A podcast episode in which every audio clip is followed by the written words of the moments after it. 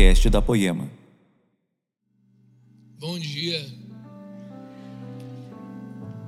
Estou muito feliz de estar aqui, que saudade que eu tô.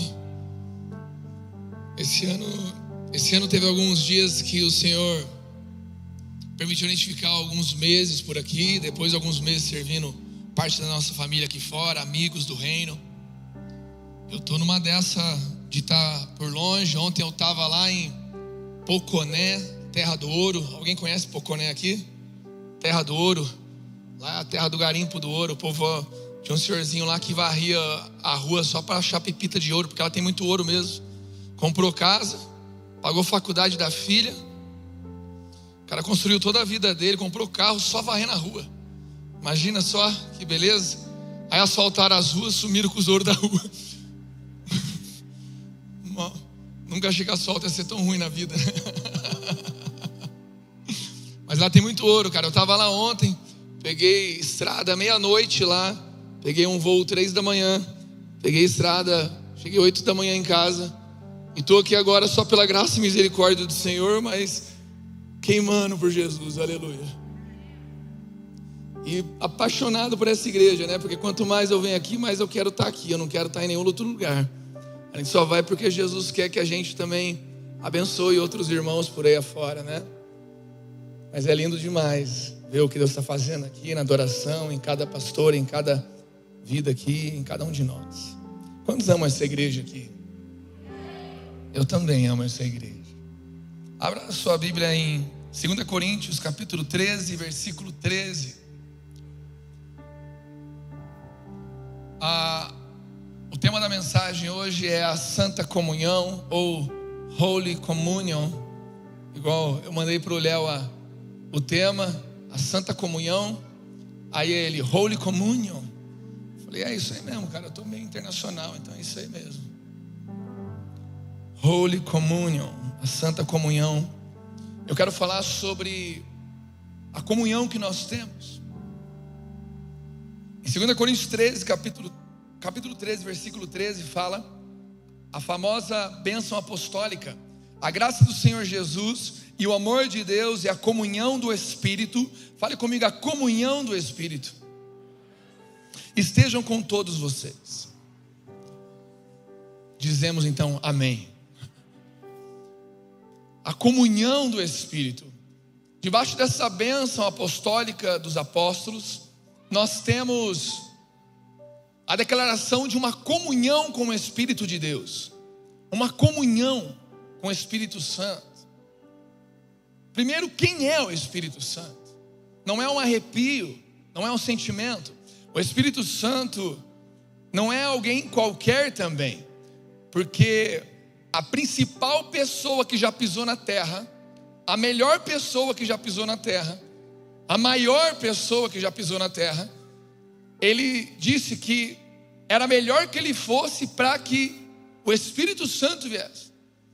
Se Jesus precisava ir para que o Espírito Santo viesse, então tamanho valor tem o Espírito Santo para todos nós. Ele nos santifica. Quem nos santifica e nos lava do pecado, nos limpa, nos convence do pecado, da justiça e do juízo. Ele nos consola. Quando nós estamos aquele dia de lágrimas, tristes, talvez hoje é seu dia de lágrima, não sei. Quando nós estamos nesse dia, Ele vem e nos, nos oxigena. E é bom demais chorar na presença do Espírito Santo, você recebe um oxigênio espiritual. Ele nos consola. Ele ora por nós também, mesmo nós não sabendo orar. Você e eu, nós vivemos uma vida, ou buscamos viver, ou devíamos buscar viver, uma vida de oração, mas nós não sabemos orar. Muitas vezes eu faço uma oração a Deus, e quando eu faço essa oração a Deus, no final eu falo: Deus, talvez tudo que eu falei eu não devia ter falado, e talvez tudo que eu tinha que falar eu não falei. alguém tem essa impressão quando ora também? Mas alguém, obrigado, tem uns quatro sinceros aí, e o resto depois ore por nós. Cara, então assim, mas a palavra fala que nós não sabemos orar, mas não é porque não sabemos que nós não devemos tentar, porque a prática da oração nos amadurece, faz a gente aprender a nos relacionar com Deus, nos relacionarmos com Deus. E Só que a palavra fala que nós não sabendo orar, Ele está orando por nós, e não somente orando, mas gemendo. Esse é o Espírito Santo, cara. Ele, ele também é aquele que nos capacita de sermos parecidos com Jesus. Ele é aquele que foi lá na sua casa e te convenceu a estar aqui adorando a Deus. Ele é aquele que nos ajuda a fazer para Deus uma verdadeira adoração, em verdade em espírito, porque se Deus é espírito, é necessário que a adoração seja em espírito. Então, nós poderíamos ficar horas aqui só adjetivando o Espírito Santo. Ele é maravilhoso, e ele é tão poderoso, tão grandioso, tão bondoso, somos tão necessários dele, e nós temos acesso a uma comunhão com ele. Existe uma comunhão para nós podermos ter com ele, um relacionamento. O Espírito Santo é uma pessoa, é a pessoa de Deus, é a pessoa de Jesus na terra, onipresente, estando em qualquer lugar. Você e eu podemos estar no nosso trabalho, na treta, na, naquela situação difícil, entrar no banheiro ou numa sala, fechar os olhos e ali Ele está, o Espírito Santo está ali conosco. Nós podemos estar em nossa casa, lavando uma louça, lavando um prato, deitado na cama e começar a orar, que ali o Espírito Santo está conosco. Ele tem, ele, nós temos livre acesso a Ele em qualquer lugar. É maravilhoso. É maravilhoso. Você começa a falar dele, lembrar dele, eu não sei você, mas eu começo a, a sentir uma parada aqui meio que formigando. Parece que meu peito começa a formigar até aqui. Apesar de que nem sempre a relação com o Espírito Santo, ela vem junto com sentimentos. Ela tem muito mais fundamento na fé do que no sentimento. Porém, nós temos essa comunhão, e não somente temos comunhão, mas nós precisamos ser cheios do Espírito Santo. Você e eu precisamos caminhar a cada dia sendo cheios do Espírito Santo. Sem Ele nós nada podemos fazer. Tudo o que nós temos ouvido de pregação, tudo o que lemos nas Sagradas Escrituras, tudo, não é possível viver sem sermos cheios do Espírito Santo. Até porque Romanos 8,5 fala: os que vivem segundo a carne se inclinam para as coisas da carne, mas os que vivem segundo o Espírito se inclinam para as coisas do Espírito. Então, se nós queremos viver uma vida espiritual santa, verdadeira diante de Deus, nós precisamos realmente clamar, orar, buscar cada dia mais sermos cheios do Espírito Santo. E e existe um momento na Bíblia em que, quando Jesus está prometendo para os seus discípulos, ele fala: Esperem em Jerusalém, esperem em Jerusalém até que venha do alto o Espírito Santo sobre vocês. E eles esperaram ali o final dos evangelhos, Atos 1 e Atos 2 veio sobre eles. E eu acho interessante essa vinda do Espírito Santo sobre eles, porque nós amamos cultos em que nós estamos de pé, com mãos erguidas, fazendo barulho para Jesus. Eu amo isso. Nossa, isso é maravilhoso. Mas o que eu acho interessante é que em Atos 2, quando o Espírito vem e enche eles, estavam todos sentados. Eles estavam de boa, tipo, ali. Isso me constrangeu, tipo, estamos esperando, confiando que Deus está cuidando, que Deus. E de repente, de repente, vem um vento impetuoso, um som de um vento impetuoso e toma aquele lugar e começa a tomar a vida daquelas pessoas, eles começam a falar com línguas de fogo, e aí o negócio vira fire refine, daí vira uma loucura. Daí. Só que eu quero entrar com vocês em um lugar aqui, no versículo 4 de Atos 2, abra comigo.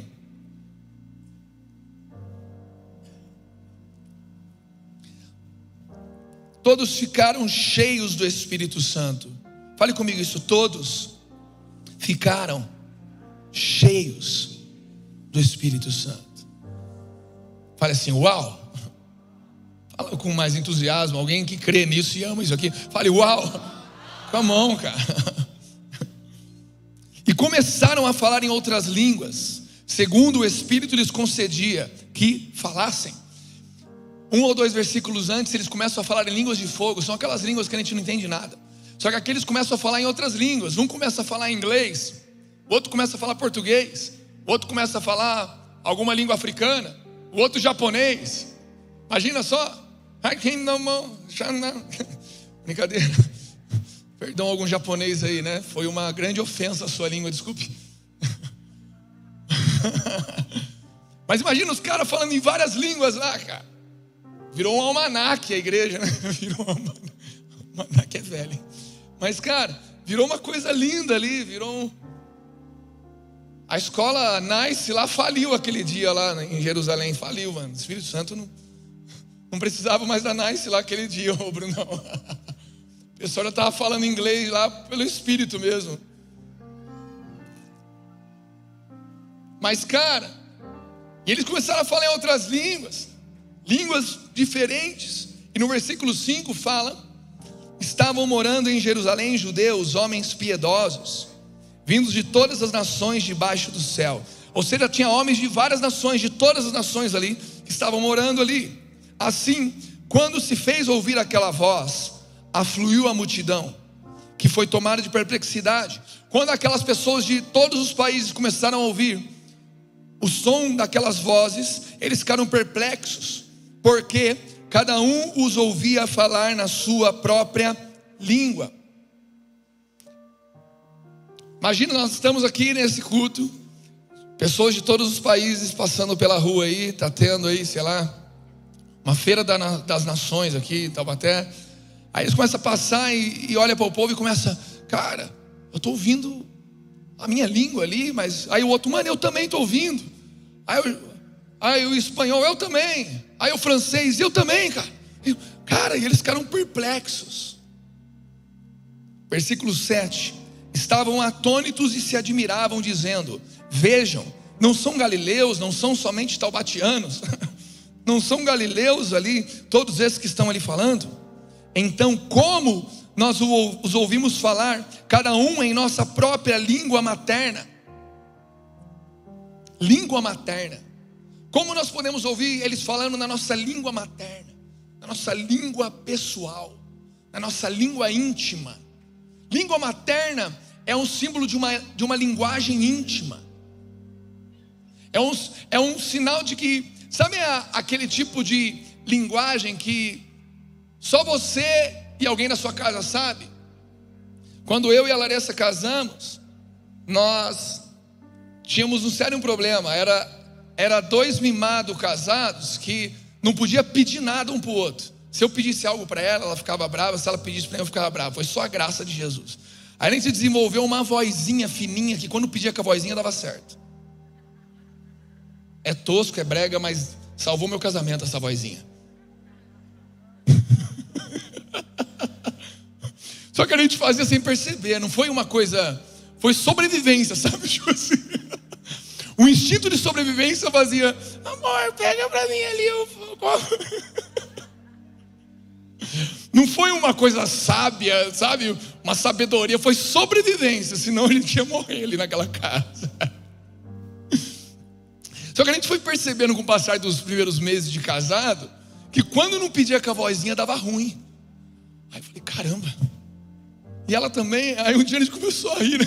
Falando, você percebeu que se a gente não pede com a vozinha, a gente não gosta de fazer o que outro fala, só com a vozinha, cara? Hoje a gente nem usa mais a vozinha, né? Acho que a gente aprendeu uma lição, né, com Jesus, né? Aleluia, que bom a vozinha. Eu nem tenho mais falsete agora, porque eu treinava falsete naquela vozinha até. Só os cantores entenderam. Mas, cara, sabe aquele assovio que tinha um assovio que meu pai dava quando ele chegava em casa que eu sabia que ele chegava. Aquela coisa que é muito íntima, uma linguagem íntima sua com seu pai, com a sua mãe com seu marido, com a sua esposa, com seus filhos, aquela coisinha que só vocês entendem. Quando eles falam aqui, é tipo assim, cara, como é que nós podemos entender o que eles estão falando na nossa língua, na nossa linguagem íntima, na nossa língua materna? E para finalizar esse momento, esse, essa história, No versículo 11, na parte B do versículo, fala que eles perguntavam aos, uns aos outros: Como os ouvimos falar sobre as grandezas de Deus? Fale comigo, grandezas de Deus, em nossas próprias línguas. Grandezas de Deus em nossas próprias línguas. Sabe, nós somos de um tempo da igreja aonde nós temos buscado e amado ser cheios do Espírito Santo. Só que muitas vezes nós temos nos tornado de difícil compreensão para esse mundo. As pessoas lá fora, muitas vezes, ao longo dos anos como crente, elas param de nos entender. A gente vai se tornando complexo, a gente vai se tornando arrojado, a gente vai se tornando sabe, dominante do crentez, o, o dialeto do crente. Aí a gente só sabe se comunicar com o crente. Talvez se você se converteu há pouco tempo, você não lida ainda com essa questão. Mas a gente vai ficando dentro de uma bolha crente, só sabe falar com crente. Só sabe se comunicar. Atende o telefone e vai te falar alô, fala aleluia. Tem irmão aqui, tem irmã que eu sei que já fez isso, eu não posso revelar aqui, foi a tia Cida. Brincadeira. Tinha sido. Atendi o telefone do salão. Aleluia! e cara, isso em partes faz, faz parte de um processo de purificação. Porém, as pessoas que eram cheias do Espírito Santo nesse lugar aqui, elas, elas não se tornavam intocáveis para os de fora elas não se tornavam complexas, elas não se tornavam, sabe, pessoas inentendíveis. Pelo contrário, eles, os, os que estavam passando na rua, começavam a perceber que na sua linguagem íntima, na sua língua materna, na sua língua pessoal, estavam falando sobre grandes coisas de Deus. Ou seja, eu nunca ouvi alguém falar das coisas de Deus na minha língua, na minha forma. Eu me lembro que quando entrei na Poema, eu fiquei de cara lá no salão, porque era o Leandro lá, bem feio, Jesus restaurou a vida dele, ele ficou mais bonitinho. Parecia o PG da Deep Web. Tem uns aí que lembra aí, umzinho, outros até choram, mas cara, mas hoje ele está bonitinho, né? Interessante, Jesus vai deixar a gente mais bonitinho também, né? Legal isso. Então você que está meio feinho, gruda em Jesus aí que tem jeito, viu? e cara, e a coisa interessante é que ele falava cheio de gira, uma linguagem urbana. Eu nunca tinha visto, eu era um cara que amava a gíria. Eu, eu não sei, eu, eu andava com uns, uns maloqueiros, só que eu era filho de apartamento, eu tive que me tornar maloqueiro para fazer parte. Então, eu amava descobrir novas gírias em outras bandas aí e chegar na roda e ser o primeiro a falar uma nova gíria, sabe? Aquele precursor da gíria. Alguém já foi o precursor da gíria aqui também? Tipo, o embaixador da gíria. Eu era quase isso, entendeu? Quando eu era do mundão lá. Não que agora, enfim. Mas, cara, aí quando eu entrei na igreja e vi aquele cara falando das grandezas de Deus, mas cheio de gíria, numa linguagem urbana, eu falei, uau, cara. Falei, meu Deus, eu estou entendendo. Eu nunca entendi aqueles pastores que falavam dessa forma. Agora o cara lá todo solto, parece que está na, na esquina comigo ali trocando uma ideia. Falei, uau, cara. E tudo bem que Jesus foi aperfeiçoando ele para que ele alcançasse mais pessoas. Mas uma grande verdade é que o Espírito ele nos capacita ele nos enche para que nós possamos falar com diversos tipos de pessoas em sua linguagem íntima. A vida no espírito, ela não nos distancia das pessoas. Ela não nos afasta das pessoas do nosso trabalho. Não nos torna uma pessoa intocável, santona, ah, ah, santona no sentido assim pejorativo da palavra não nos torna uma pessoa, sabe, a perfeitinha do trabalho. Não, até porque perfeito só Jesus é, nenhum de nós somos. Mas eu vejo que muitas vezes nós erramos e falhamos em, à medida que nós crescemos no espírito, a gente vai se distanciando das pessoas. E eu não estou dizendo para você que se converteu há pouco tempo e precisa se afastar dos amigos que te levam para a maldade, das pessoas que, que te induzem ao erro. Quando eu me converti, Jesus me levou lá para o Pará, em Parauapebas para eu ficar exilado lá alguns meses, lá para ficar longe dos amigos que eu tinha, porque senão eu ia cair nas drogas de novo. Então faz parte esse exílio por um tempo.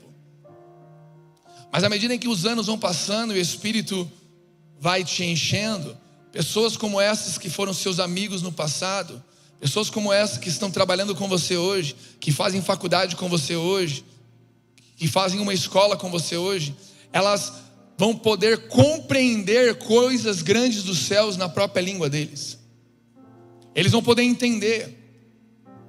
E sabe qual é uma coisa que nós, crentes, cometemos de grande falha que Jesus nos deixou como exemplo?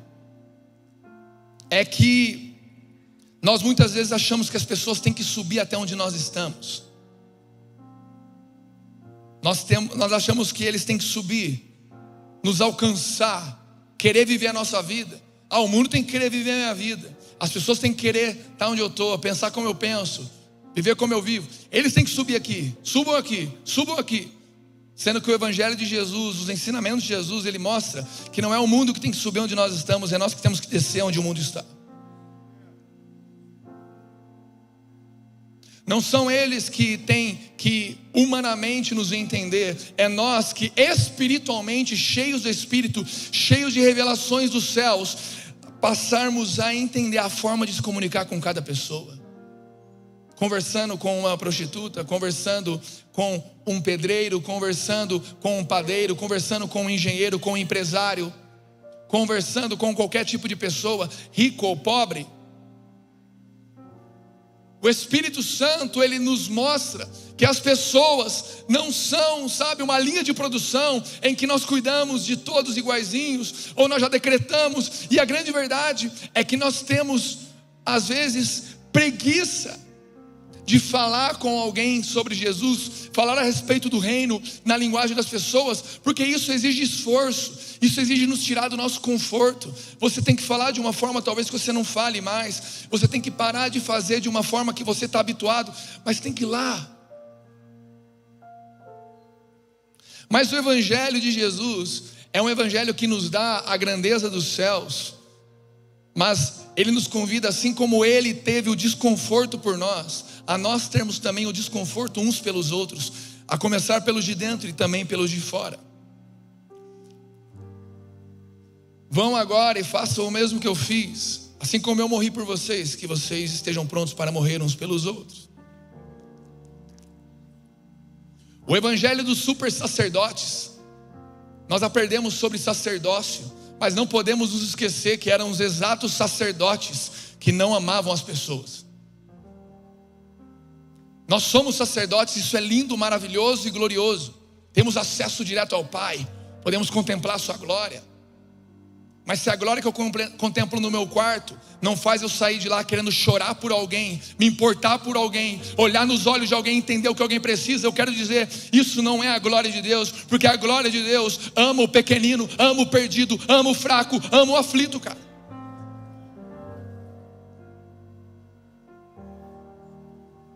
O Espírito Santo, ele dificilmente vai nos levar para a solidão para uma vida individualista, para uma vida pessoalística, só minha. O Espírito Santo não nos leva para uma jornada individual. Nós, aprendendo sobre quartinho, muitos de nós, talvez eu também, talvez você, cara, caímos no erro de achar que ficar lá somente orando como um sacerdote lhe cabia. Mas a hora que você sai do quarto, você tem uma missão: uma, duas, três, quatro, cem, mil pessoas dentro da igreja e fora da igreja, para cheio do Espírito. Então você conseguir falar com elas agora, derramar. Porque o Evangelho do Espírito Santo, o Evangelho de Deus, não é um Evangelho de consumo, é um Evangelho de doação.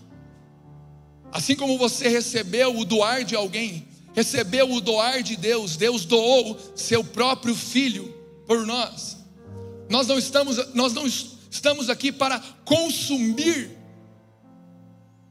Nós estamos aqui para sendo cheios possamos doar, doar a alguém, doar a alguém que está do seu lado.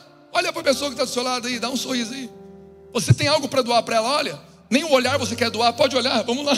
Começa doando um olhar que depois o resto vem naturalmente. Deixa acontecer. Se você conhece essa canção, você não é crente, não.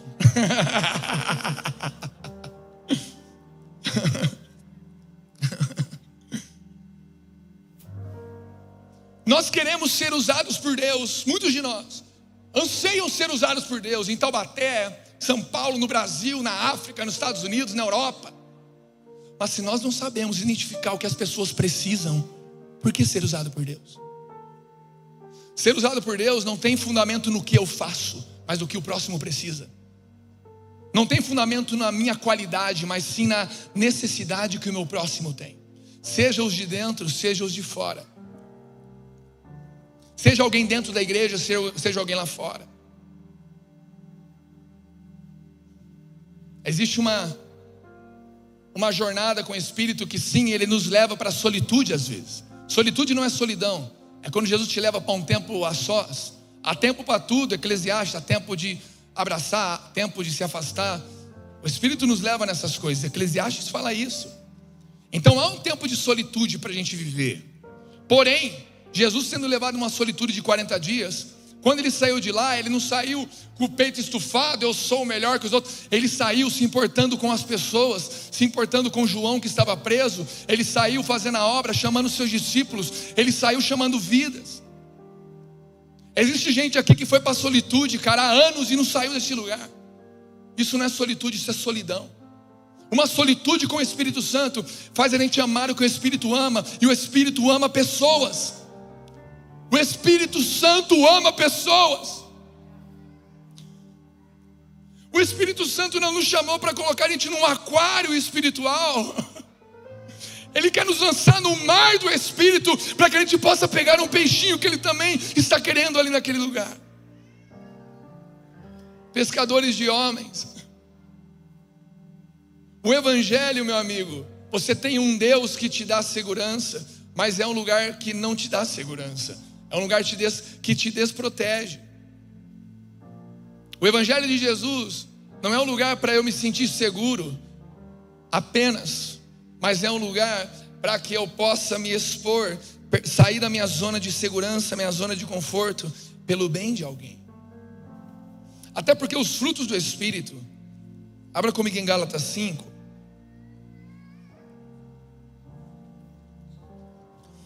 Os frutos do Espírito Gálatas 5, 22.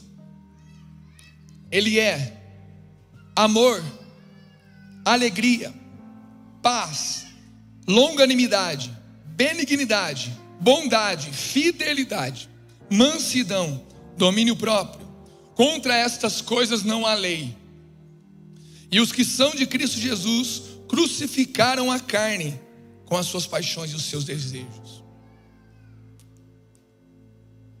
Se você for ver os frutos do Espírito, cara, eles a maioria deles beneficia mais o próximo do que o hospedeiro. Vamos lá, alguém está entendendo comigo aqui? Amém?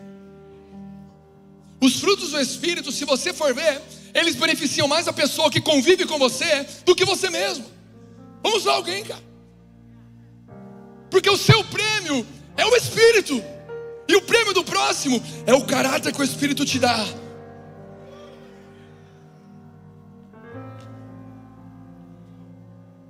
Ele vai nos tornando igual a Deus, iguais a Deus. Porém, Ele vai nos, nos santificando, nos tornando parecidos com Jesus. Porém, o nosso prêmio não é ser parecido com Jesus. Ser parecido com Jesus é um presente para a terra. O meu prêmio é ter Jesus. Houve um ser que quis ser igual a Deus, sem amar a presença de Deus. O nome dele era Lúcifer. Houve um ser que abriu mão de ser igual a Deus para amar ao próximo. O nome dele era Jesus, o Cristo, Filho do Deus vivo.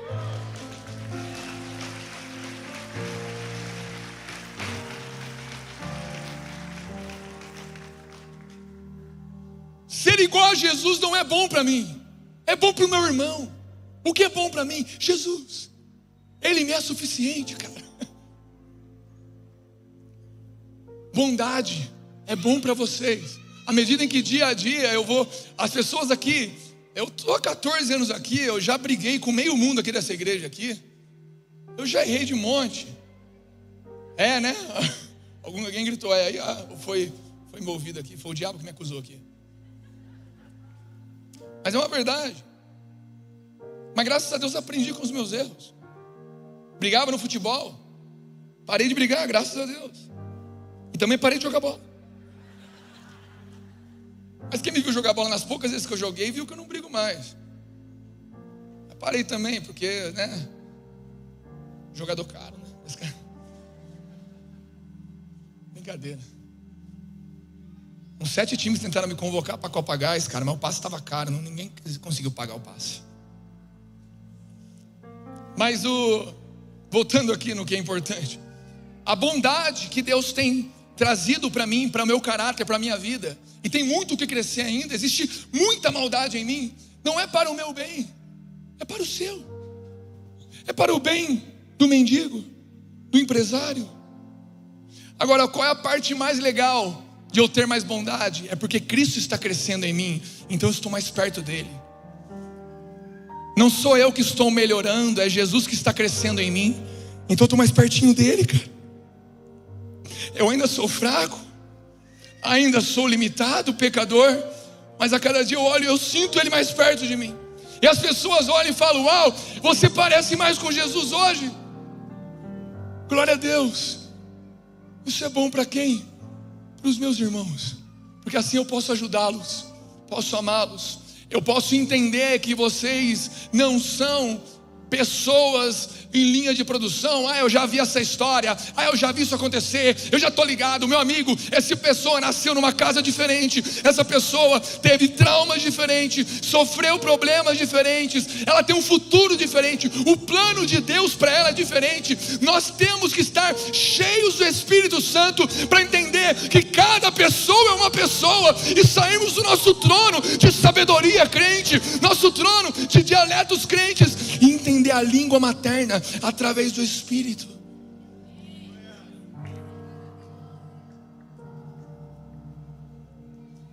Uau, cara. Olha esse exemplo.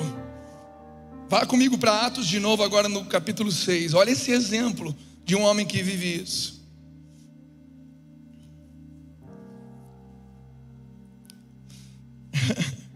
Alguém está sentindo um formigamento aqui no peito comigo aqui também? Aleluia, eu estou sentindo uma parada. Se você não está sentindo, só crê, meu amigo. Só crê e continua com nós aí, que vai dar certo no final.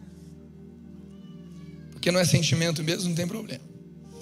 Em Atos 6, versículo 5, em um pedaço do versículo 5, fala assim: Então elegeram Estevão, homem cheio de fé e do Espírito Santo. Eles elegeram sete lá para o trabalho pela igreja de Atos. Estevão estava entre eles e foi mencionado que ele era um homem cheio de fé e cheio do Espírito Santo. E, e no meio desse episódio, no versículo 8, fala que Estevão estava cheio de graça e de poder, fazia prodígios e grandes sinais entre o povo.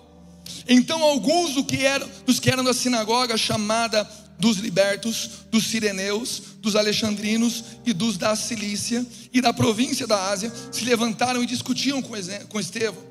Alguns mestres da lei, alguns sabichões começaram a discutir com Estevão. Mas versículo 10 fala: Mas eles não podiam resistir à sabedoria e ao espírito com o qual ele falava. Era irresistível a sabedoria e o espírito que estava nele. As pessoas começaram a questionar Estevão. Começavam a falar, mano, isso aí está errado, isso aí não está certo. Então, a palavra diz que ele começa no capítulo antes ainda, subornam pessoas para contar mentiras sobre Estevão, dizendo que ele estava ensinando coisas contra Deus e contra a lei. Então, eles querem matar Estevão, eles vão atrás dele, prendem ele e lhe perguntam no capítulo 7. Isso de fato é assim. E ele passa o capítulo 7 inteiro dando uma aula do Velho Testamento. Estevão pega e, em um capítulo praticamente, ele resume de forma maestral, de forma singular, o Velho Testamento. Isso mostra que ele era um homem cheio de espírito e cheio de sabedoria, porque também ele era cheio das Escrituras, ele conhecia esse livro. É papel nosso, seu e meu, conhecer isso aqui. Nós temos que conhecer sobre a pessoa que vamos votar, mas mais do que isso, temos que conhecer sobre o que a Bíblia diz, sobre política, sobre governo e sobre a vontade de Deus. Então, ele conhecia tanto, depois fica de tarefa de casa, em Atos 7 para você ver, ele resume praticamente ali o Velho Testamento inteiro em um capítulo para ele, dá uma aula para eles. E no final ele finaliza confrontando eles ali. Homens teimosos e incircuncisos de coração e de ouvidos, vocês sempre resistem ao Espírito Santo. Cara, quando a gente escuta falar que Estevão estava discutindo, homens de Deus estavam discutindo, a gente começa a achar que é aquela discussão boba que a Bíblia condena. A Bíblia fala para nós não termos discussões tolas do nosso meio. Acho isso, acho aquilo. Em nome de Jesus, meus amigos. Cada um aqui já tem uma ideia em quem votar, conhecemos os princípios bíblicos, mas que cesse no meio da congregação discussões sobre política, cara. Porque mesmo que seja eleito quem nós queremos, quem você quer, ele vai durar só quatro anos. Mas o irmão que está do seu lado, meu amigo, é uma eternidade com você. Vamos lá, alguém.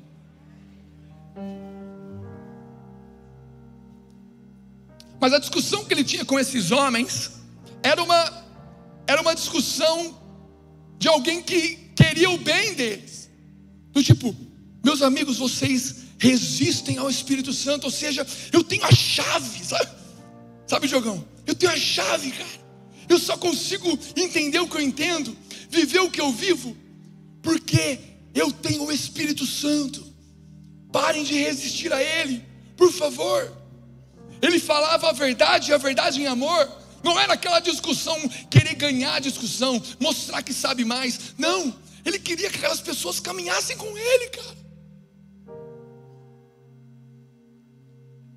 Até porque se tem uma coisa que o crente não está na terra para fazer, é ganhar, a gente está aqui para perder. Mas quando a gente perde tudo, a gente ganha tudo do céu. Então, com a mão, né? Glória a Deus. Perde tudo de nós e ganha tudo dos céus. E vocês existem ao Espírito Santo e fazem exatamente o mesmo que os pais de vocês. Qual dos profetas os pais de vocês não perseguiram? Ao ouvirem isso, olha isso, versículo 54 de Atos 7. Ao ouvirem isso, ficaram com o coração cheio de raiva e rangiam os dentes contra ele. Eles ficaram bravos, não queriam, porque eles existiam o Espírito Santo. Mas Estevão estava Estevão cheio do Espírito, fale Estevão, fale comigo por favor, com fé. Estevão cheio do Espírito, cheio do Espírito Santo, fitou os olhos no céu e viu a glória de Deus e de Jesus. No meio da discussão ali, aquela coisa ali, os homens com raiva dele, os homens bravos. Cheio do Espírito Santo, então ele só foi e deu uma olhadinha assim ó, na vertical aqui, ó. Começou a ver uma parada sinistra. A palavra fala que ele fitou os olhos no céu e viu a glória de Deus e de Jesus, que estava à direita de Deus. Imagina, o cara viu Jesus à destra de Deus. Que cena! Só que ele não ficou, ele, ele não, ele, cara, isso é incrível. Ele, ele não ficou assim, deixa esses aí falar o que quiser. Eu já estou vendo aqui a parada, estou vendo o céu, estou benzão. Não, porque no versículo seguinte, 56, então disse para eles: Eis que vejo os céus abertos e o filho de homem em pé à direita de Deus. Ou seja, ele queria falar, meus amigos, eu já falei para vocês que vocês existem o Espírito, que vocês querem fazer como os pais de vocês e matar o Evangelho Porém, vocês estão com raiva. E agora eu estou dizendo para vocês, cara, eu estou vendo o céu. Vem aqui para ver. Vem aqui para vocês verem. Ele começa a falar: Ei, eu estou vendo o céu. Eu estou vendo algo. Eu estou vendo algo de Deus, cara. Vem aqui. Deixe-me mostrar para vocês. Deixe-me revelar. Eu acredito que nesse momento, Estevão sentia a angústia que o Espírito Santo sentia por aquelas almas.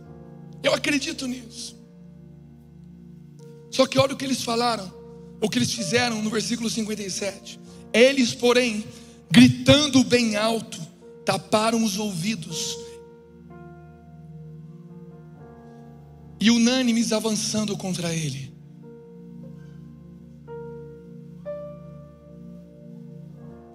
Meu amigo, nós não precisamos de gritaria, de armas humanas para as coisas. Nós queremos, precisamos de amor. Mas um amor santo, não um amor hollywoodiano, um amor puro, verdadeiro e genuíno. Como o de Estevão estava por essas pessoas. Só que eles não queriam. E gritavam bem alto. Começaram a gritar para parar de ouvir ele. Sabe, tipo aquela criança. Lá, lá, lá, lá, lá, lá, lá. Sabe, tipo, parece. Eu fazia isso, graças a Deus, meu filho não faz isso comigo. Que bom que eu não colhi essa. Que bom que, enfim, Jesus deu, deu misericórdia para mim. Mas eles começaram a gritar e tapar os ouvidos e avançaram contra ele. E avançando contra ele, expulsando-o da cidade, o apedrejaram. Começaram a matar o cara começaram a matar. Como quem diz, agora ele vai ficar com raiva, agora ele vai perder o Espírito Santo, agora ele vai negar Deus, agora ele não vai amar as pessoas, agora ele vai parar de se importar conosco. Está dando raiva esse cara já. A gente está aqui brigando com ele e ele não para de querer o nosso bem. Que bem nada, nós sabemos o que é bem para nós.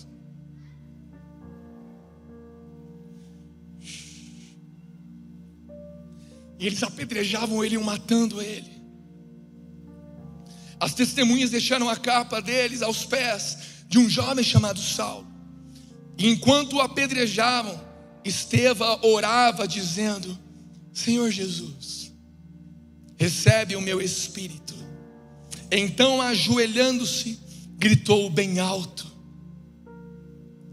Senhor, não os condene não os condenes por causa deste pecado. E depois disso ele morreu.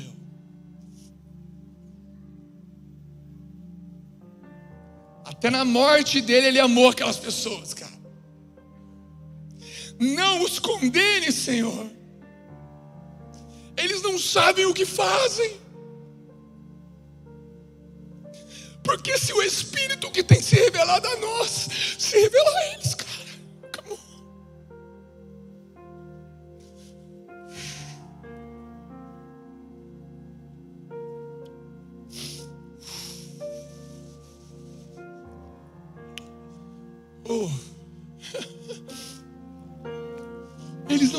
O que fazem. Eles não sabem o que fazem. Mas se eles pararem de resistir ao Espírito, eles vão saber.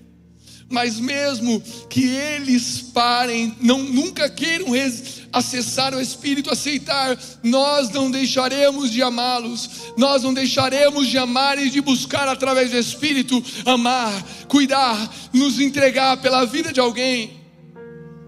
Não é porque alguém que você tentou amar não valorizou e não recebeu, cara.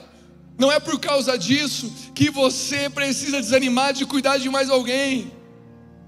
Essa pessoa, se ela não aprendeu com Deus, você aprendeu. Agora, aquilo que você aprendeu com o Espírito, aplique em outra.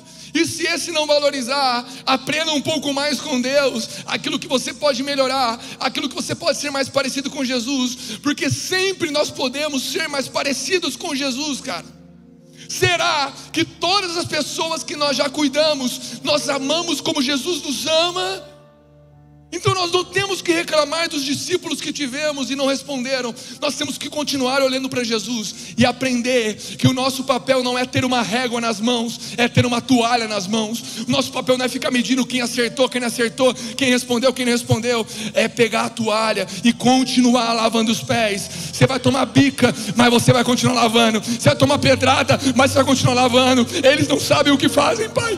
O Espírito, não pela minha força, eu também não sei, eu também não sei, mas tem um Espírito em mim queimando, e eu estou aqui lavando e jogando a régua fora, pegando a toalha, pegando a bacia, e nós somos a igreja de Jesus.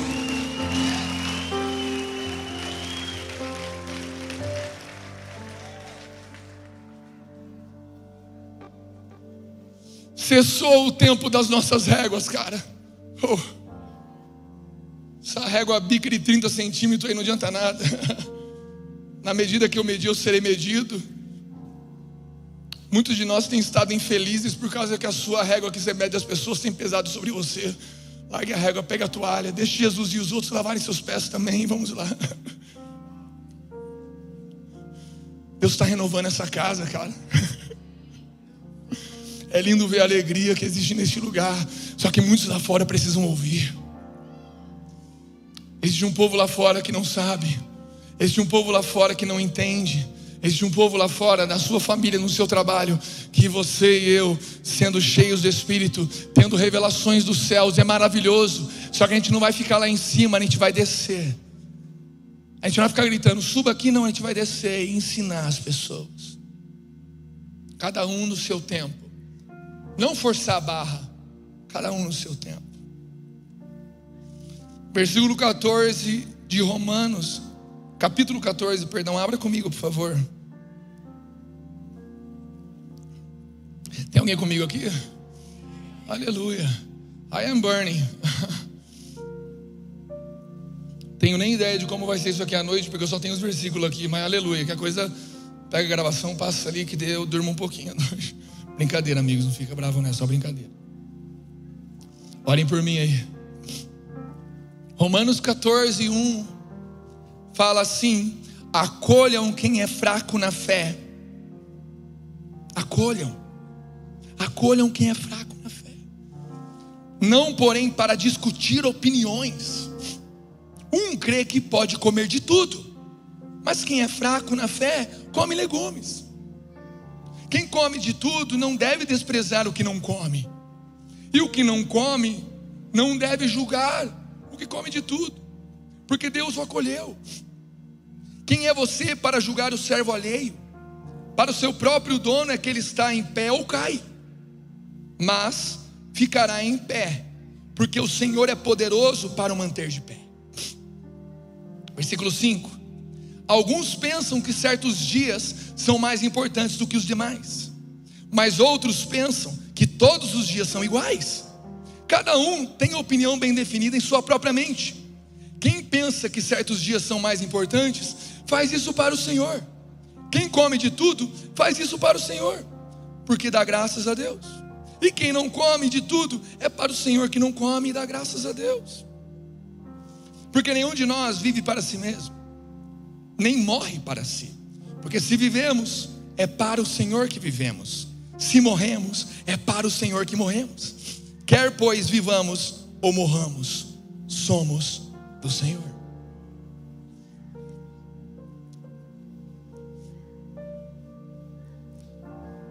Através de uma vida no Espírito da igreja e de comunhão com Ele, nós temos que entender também essa comunhão conosco. Parar de discutir opiniões. Tem coisa nossa, que não é zelo, é chatice. Você quer medir se é zelo ou chatice? Essa chatice está gerando vida em outras pessoas? Ou está só gerando discussão chata? Tem coisa, meu amigo, que você vive com Deus que você não tem que obrigar outros a viver. Tem coisa que é imutável, para todo mundo viver. Tem coisa que é pessoal. Você quer orar antes de comer? Ore antes de comer. E seja feliz orando. Chame-nos para orar. Se algum de nós não for orar, não tem problema também. Glória a Deus, cara. A gente tem que parar de parar em pontos pequenos, pontos que nos dividem. A gente tem que parar de ter divergências desnecessárias e começar a buscar conhecer um pouco mais esse livro, um pouco mais do Espírito Santo, começar a conhecer como lavar os pés. Porque os críticos, os críticos daquilo, daquilo, daquilo, são aqueles que menos discipulam, cuidam, são aqueles que menos se entregam a Jesus. Jesus, ele não veio para criticar o que era errado, ele veio para mostrar o que era certo, cara. Jesus não foi lá na, no meio dos fariseus criticar eles, os fariseus que iam atrás dele porque tinha alguma coisa fresca acontecendo. Não tem nenhum momento na Bíblia em que Jesus vai lá criticar os fariseus, nenhum, nenhum.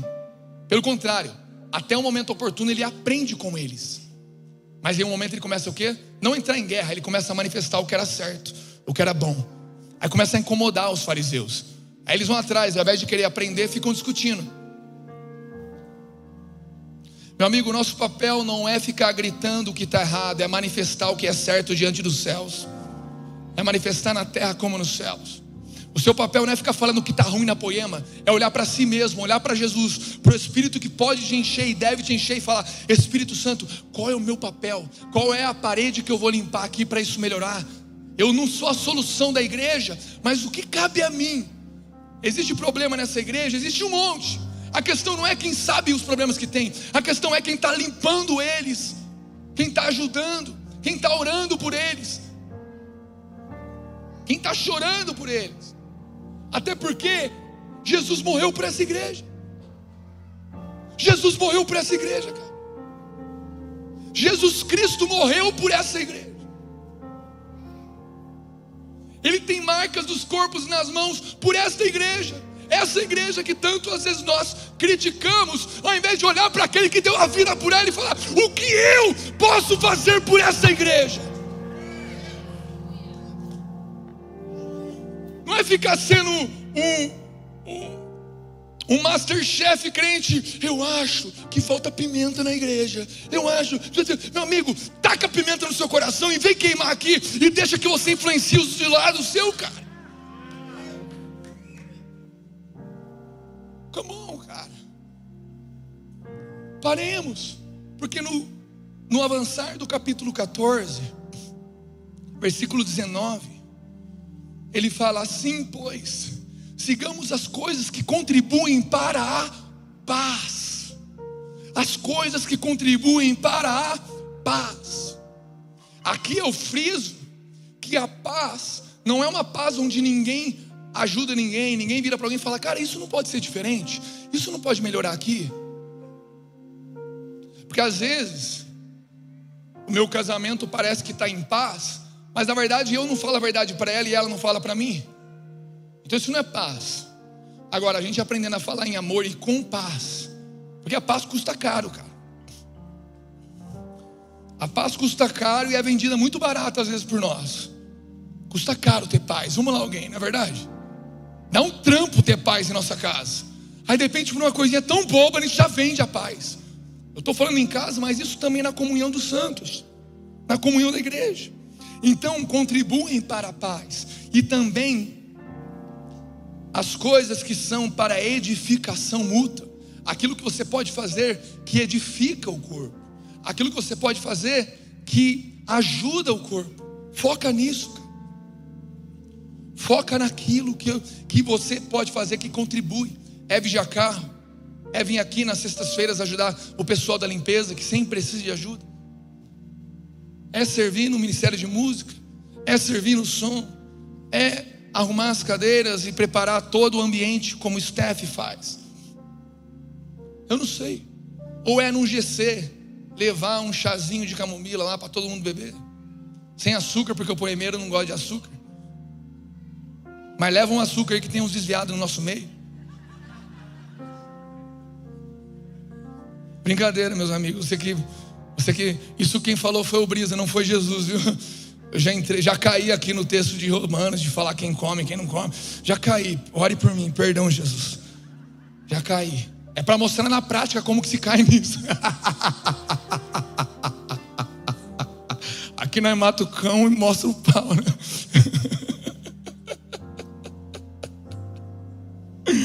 Ai, Jesus. É o gato, né? Não é cão, né? Enfim. Vamos terminar aqui, nesses textos agora. Filipenses capítulo 2.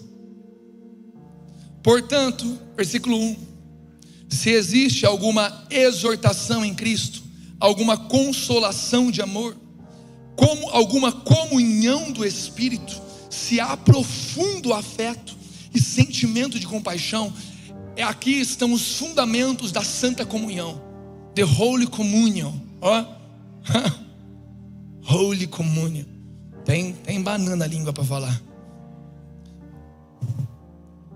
Cara, fale comigo, exortação em Cristo, consolação de amor, comunhão do Espírito, profundo afeto, sentimento de compaixão.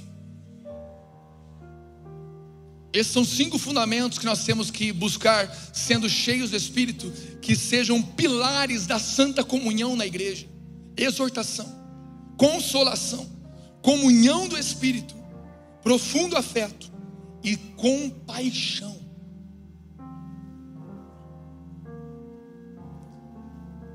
E tem um texto na Bíblia que mostra a prática desses cinco aspectos. Está lá em 1 Tessalonicenses, abra comigo, capítulo 5. Estamos terminando já. Vocês estão comigo aqui ainda, amém? Quantos querem que termine, diga amém. Então eu vou mais uma hora aqui. Brincadeira. É uns 20 amém aí. Não fala não, senão eu vou ficar triste aqui, tá?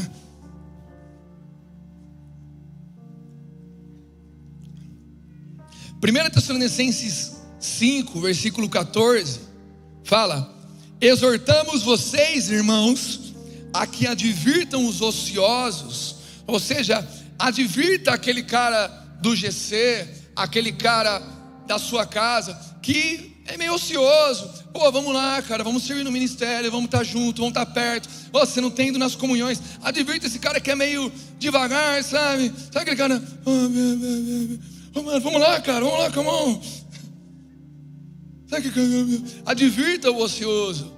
O que não ora, fala para ele, você tem que orar mais, irmão. Vamos lá. Ora um pouquinho mais, meu amigo. Vamos lá, advirta o ocioso. Confortem os desanimados auxiliem os fracos. Ou seja, o ocioso, aquele cara que é meio, sabe? Teve uma época que eu era ocioso no GC do Xandão. Eu era meio entrevado na época. Saramundengo, como no old school poema falava, né? Lembra do Saramundengo? Saramundengo era alguém que não era muito de Deus. Para não falar outra coisa. Mas, cara, eu chegava no GC do Xande, ele era meu líder. Aí eu colocava a lupa lá, né? No sabadão à tarde, colocava a lupa e ficava lá.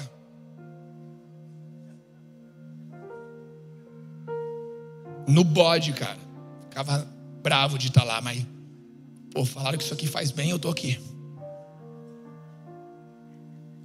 Aí ele vinha em amor e me cutucava, ô, Brisão, vamos lá, cara, fala alguma coisa aí, faz alguma coisa aí. Você tem que advertir o ocioso, você tem que mexer com ele, sabe?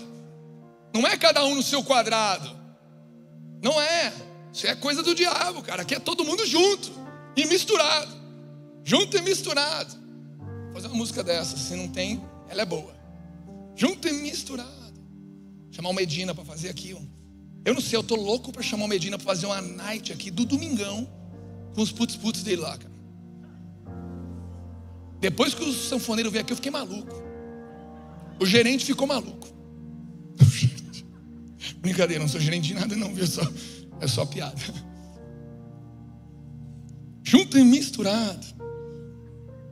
Aqui não tem essa de cada um no seu quadrado, aqui é junto e misturado. Tá indo, hein? Tá fluindo, tá? Vou parar por aqui, senão termino ela aqui no palco. Aplaude Jesus aí, porque é tudo junto e misturado, né?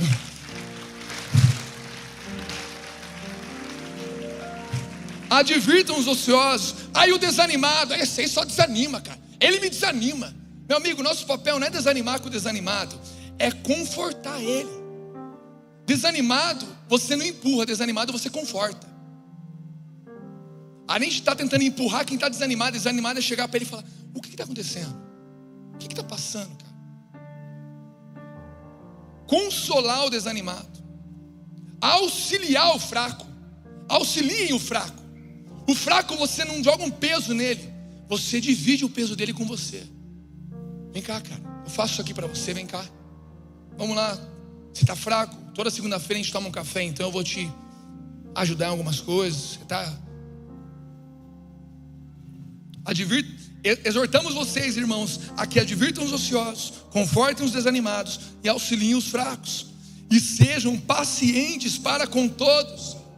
Pacientes, tanto com o fraco, com o ocioso e com o desanimado. Paciente. A gente tem sido impaciente muitas vezes na ministração de adoração, porque a gente quer que seja uma grande ministração, ao invés de olhar para o fraco, auxiliar ele, falar uma palavra de ânimo, olhar para o aflito, para o desanimado e abraçar ele.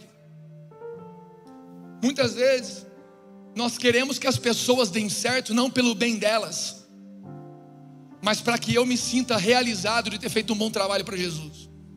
O nosso papel aqui não é ser realizado, meu amigo, é amar pessoas, cuidar de vidas, porque o nosso realizar está nos céus, temos a salvação. E mesmo quando tudo der certo, Ele vai virar falar: Ei, não se alegrem com nada disso, se alegrem porque o nome de vocês está no livro da vida. Nós não estamos aqui para nos realizarmos ministerialmente, mas para sermos pacientes com todos, o fraco, o desanimado, o ocioso também. Talvez o ocioso seja mais difícil, né? Pedala, Robinho, vamos lá, cara, vamos lá. O ocioso às vezes dá, né? Tem que gritar pro fruto do Espírito. Vai, cara, vamos. Mas não é assim que faz.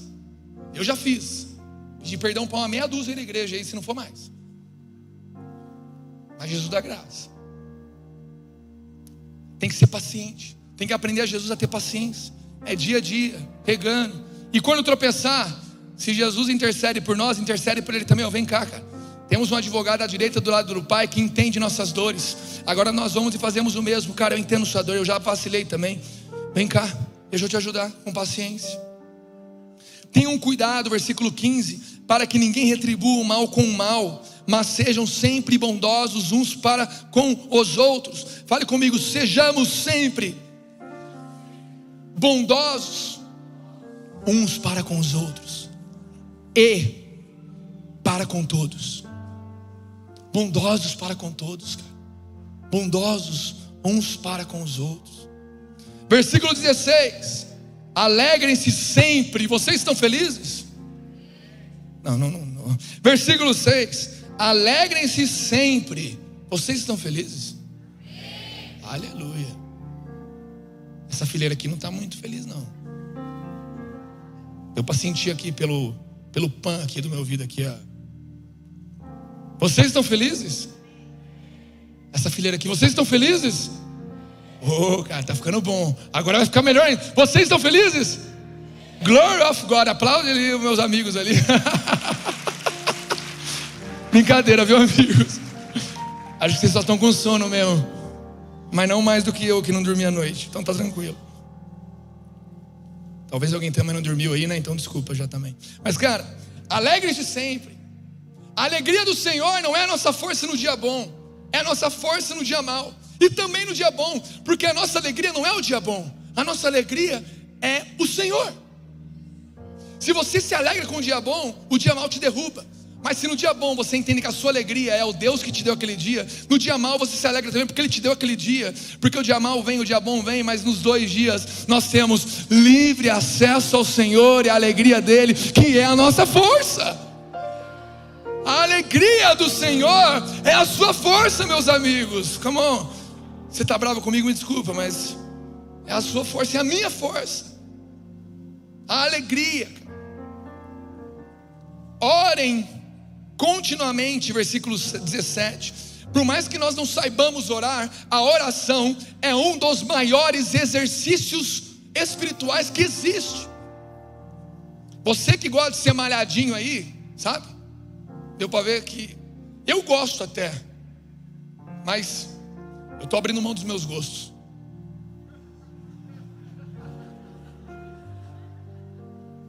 Pegou a chave aí? Muito mais vale os exercícios espirituais, cara. Porque o corpo vai perecer.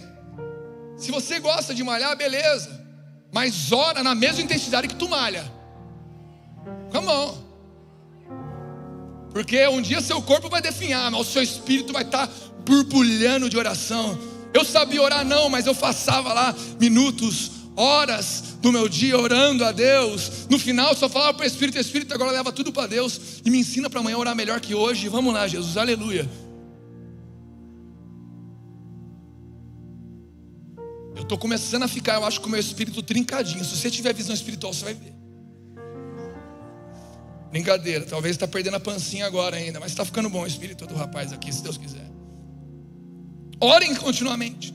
Deem graças em todas as circunstâncias, não é na boa ou na ruim, é em todas as circunstâncias, pois esta é a vontade de Deus para vocês em Cristo Jesus. A vontade de Deus é o que? Dar graças em toda circunstância. Deus gosta, Deus não gosta de quem reclama. Para de reclamar da sua vida, para de murmurar, dá graça, cara. Deus ama, ama quem fica dando graça. Oh Deus, obrigado. Sabe, meio é o coração de uma criança. Aquela menininha ali, ó, que linda. Ela não, é eu no colo de Deus, se Deus quiser. Olha, olha lá, dedinho para cima. Que bonitinha. Coisa mais linda. Ela está feliz, ela está bem. Ela não vai ficar reclamando. É o coração puro de uma criança. Coisa mais linda. E Deus gosta disso. Deus gosta, cara. Versículo 19: Não apaguem o espírito não apaguem o Espírito, não percam de vista o Espírito Santo, não percam de perto das suas vidas o Espírito Santo, não se esqueçam quem é o Espírito Santo, busquem conhecer a cada dia mais quem é o Espírito Santo, não apaguem, porque meu amigo, sem o Espírito nós não podemos fazer nada, nós já falamos disso. Não tratem com desprezo as profecias. Está na hora de voltar a aparecer no nosso meio as mulheres do coque aqui, cara, entregar uns mantos labachura aí para nós. Eu fui numa igreja esse final de semana lá, em Poconé, que eu estava com o pastor Lipão, ele estava na gringa lá, ele falou que foi numa igreja que tinha os senhores da cabeça branca. Aí eu, e eles começaram a entregar profecia, são os, os, os anciãos da cabeça branca, os, os senhores. Eu falei, cara, na, na escala Richter, assim, na escala espiritual, eles estão acima das mulheres do coque, abaixo, no mesmo nível. Como é que está isso aí para eu entender aqui a hierarquia espiritual aqui? Porque as mulheres do coque são zica, cara. Os da cabeça branca eu não conheço. Então eu não sei se você vai ser um senhor da cabeça branca ou se vai ser uma mulher do coque. Mas meu amigo, Deus tem dom de profecia para entregar no nosso meio aqui, para você falar das verdades do céu para os irmãos, cara. Tem. Mas, versículo 21, ponham à prova todas as coisas e fiquem com o que é bom. Tenham a ousadia de aprender com Deus, você que vai receber o dom de profecia, aperfeiçoar seu dom, amadurecer. Porém, é papel de todo irmão seu, de todo. É isso mesmo, está certo? Minha esposa fala que às vezes eu falo português errado, irmão seu, está certo? Está certo? Tá, né? Todo irmão que você tem, Todos esses irmãos, eles, têm por doutrina bíblica colocar à prova a sua profecia. As pessoas não têm que acreditar em tudo que nós falamos. Agora, eles têm que, eles não podem descredibilizar os profetas. Aqui fala: não tratem com desprezo as profecias, mas coloquem elas à prova e aproveitem o que é bom. Peguem o que é bom. Então nós temos que aprender isso. Na santa comunhão. Afastem-se de todo o mal, de toda forma do mal. Meu amigo, Vamos parar com essa ideia. Eu sei que tem alguns aqui que fazem isso. Que vai perguntar assim: Isso aqui é pecado? Meu amigo, se você vai perguntar se é pecado, já é pecado. Se você tem a, a ideia de perguntar, isso é pecado, já corre, já, já vira o papalégua já. Já foge, cara. Se passou pela cabeça, a gente tem que fugir do que é mal. Fugir. Com mal a gente não fica brincando, ah, malzinho. Não, meu amigo, você vai aqui, você vai cair. Vai cair aqui, ó, e vai distribuir. Aí depois a gente, com muita paciência, vai ter que ir lá, ô meu amigo, vem cá, come on. Aquele que caiu, se levante. E aquele que, tá, que pensa que está de pé, que cuide para que não caia, porque eu também estou correndo do mal, estou fugindo também. Porque o mal é terrível. Tem que correr dele, fugir do mal. Afastem-se de toda forma do mal. Versículo 23, finalizando: que o próprio Deus da paz o santifique inteiramente, que todo o espírito, a alma e o corpo de vocês sejam preservados irrepreensíveis corpo, alma e espírito irrepreensível na vinda do nosso Senhor e Salvador, Jesus Cristo. Ô oh, Brisa, como é que a gente vive tudo isso? Como igreja, como amigos, como irmãos, como indivíduo. Versículo 24, o versículo que mais nós temos que nos apegar, talvez dessa manhã. Aquele que os chama é fiel e fará isso acontecer. Ele fará. É por causa que Ele é fiel que acontecerá, não é porque nós somos, nós somos todos infiéis. Se coloque de pé. A nossa fé não é fundamentada na nossa fidelidade, mas é na fidelidade de Deus. Aquele que começou a boa obra em nossas vidas, em sua vida, ele é fiel e justo e irá completá-la. Vamos lá, alguém, cara. Deus está fazendo. Deus está fazendo. Olha para o irmão que está do lado e fala assim: Ei, cutuca ele, ei, vamos lá, doa amor para ele. Fala, ei, ele é fiel e ele vai cumprir. Olha para outro irmão e fala assim: Ei, outro irmão, vamos lá, desenvolve o amor aí. Ei, ele é fiel, Ele vai cumprir. Olha para outro irmão, fala, fala, Ele é fiel, Ele vai cumprir. Não é na nossa força, não é na nossa capacidade, é porque Ele é fiel e Ele está fazendo.